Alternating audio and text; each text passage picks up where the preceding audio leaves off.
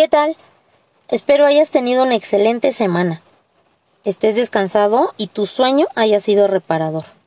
Y si no es así, entonces el presente episodio te va a interesar, ya que hablaré de la higiene del sueño. Dime, ¿has sentido poca energía, que no te concentras, olvidas cosas importantes o sufres de mal humor constantemente? Tal vez no estés durmiendo bien, y esta falta de sueño está relacionada con dichos malestares.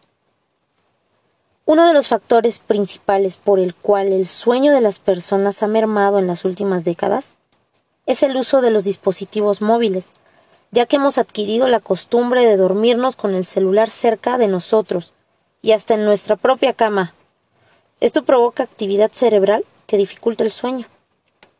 Ahora agreguemos la pandemia, que ha creado a las llamadas personas vampiro, que son las que tienen mayor actividad durante la noche y más pasividad en el día. Esto debido al descontrol de nuestras rutinas por el encierro. La falta de sueño está asociada al deterioro de las funciones cognitivas y psicomotoras, como lo son la memoria, el tiempo de reacción, el razonamiento, la atención y la concentración. Asimismo, la obesidad y la diabetes están ligadas muchas veces a la privación del sueño, sin dejar de mencionar las complicaciones endocrinas, metabólicas, inmunológicas, neurológicas y hasta psicológicas. El insomnio es la incapacidad de conciliar el sueño y está estrechamente relacionada con el estrés. Sin embargo, si se trata de casos graves, es muy importante acudir con un especialista para un tratamiento adecuado ya que muchas veces pueden ser recetados inductores del sueño, ansiolíticos y antidepresivos, que para nada es recomendable comprar sin haber revisado tu caso en particular. Actualmente, existen muchas recomendaciones naturales para mejorar el sueño. Solo es cuestión de que la adaptes lo mejor que puedas a tu estilo de vida. Y lo menciono porque hay personas que tienen trabajos con turnos nocturnos, en las recomendaciones por, alimentos también hay eh, especificaciones médicas o sencillamente son alimentos que no gustan. O tal vez la disposición y o condiciones de tu hogar no te permiten seguir al 100% estas eh, aplicaciones, recomendaciones. Pero bueno, yo te voy a compartir algunas generales para una higiene del sueño y que repito, puedes encontrarlas fácilmente en libros sobre el tema o en Internet, siempre verificando que sean páginas serias.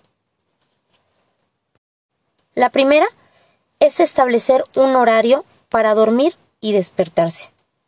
Tal vez no siempre se pueda, pero trata de ser lo más regular. Número 2. Si tienes la costumbre de tomar siestas, no excedas los 45 minutos de sueño diurno, porque el rebasar este tiempo puede producir un resultado adverso por la noche. 3. Evitar la ingestión excesiva de alcohol, por lo menos cuatro horas antes de acostarte, y no fumar. Número 4. Evitar la cafeína seis horas antes de acostarte. Esto incluye el café, el té, muchos refrescos y el chocolate. El té hay algunos recomendados, sin embargo recuerda que solo sea una taza. El 6 sería hacer ejercicio regularmente, pero no justo antes de acostarte. Recuerda que esto te puede activar. 7. Usa ropa de cama cómoda y acogedora. Obviamente, dependiendo del clima que prevalezca en la habitación, si hace mucho calor, tal vez ropa más ligera, y tener a la mano algo abrigador, si el clima cambia. Y a la inversa, si el ambiente es frío y se siente calor, más adelante.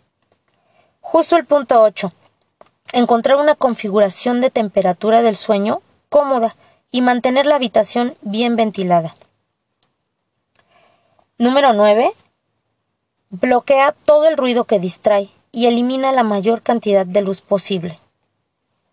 Aquí, como expliqué anteriormente, lo mejor que se pueda, debido a las disposiciones o condiciones de nuestro hogar. Número 10. Reserva tu cama para dormir y el sexo evitando su uso para el trabajo o la recreación general. En este punto, Intenta mantener una distancia considerable tu dispositivo móvil, no debajo de tu almohada ni en tu mano. Recuerda que estos emiten radiación y evita su uso incluso si no puedes dormir. Número 11. Si no puedes conciliar el sueño, levántate, no estés dando vueltas en la cama, pero no inicies acciones que te activen. Tal vez podrías poner música relajante, y o una luz tenue en colores cálidos de una lamparita que tengas. También realizar algún ejercicio de respiración de conciencia plena. Repito el ejercicio del conteo de respiraciones, que bueno, ya sé que lo he mencionado en los episodios que llevo, pero realmente funciona en muchos casos. Te va a producir o inducir el sueño. Y no, no es el único que me sé tal vez más adelante, no, no tal vez, seguro más adelante les compartiré otros. Número 12. No pases más tiempo en la cama después de despertarte, ya que te producirá una sensación de cansancio. Una vez en la mañana, que ya te hayas levantado, bueno, que ya te hayas despertado, trata de no pasar más tiempo en la cama. Es muy importante levantarte. Pues bueno, eh, por último, quisiera mencionar los alimentos recomendados para inducir el sueño y que forman parte de la dieta mediterránea en su mayoría.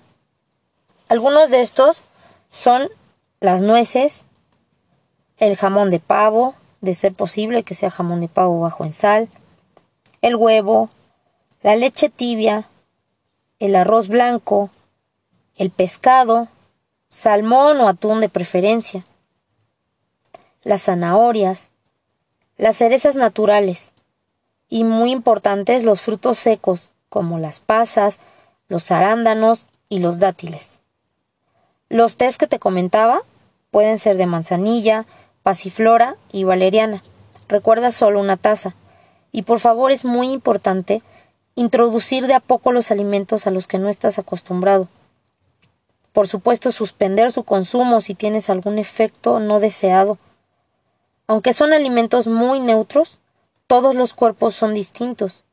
Si tienes acceso a un especialista que te recomiende más alimentos, qué mejor.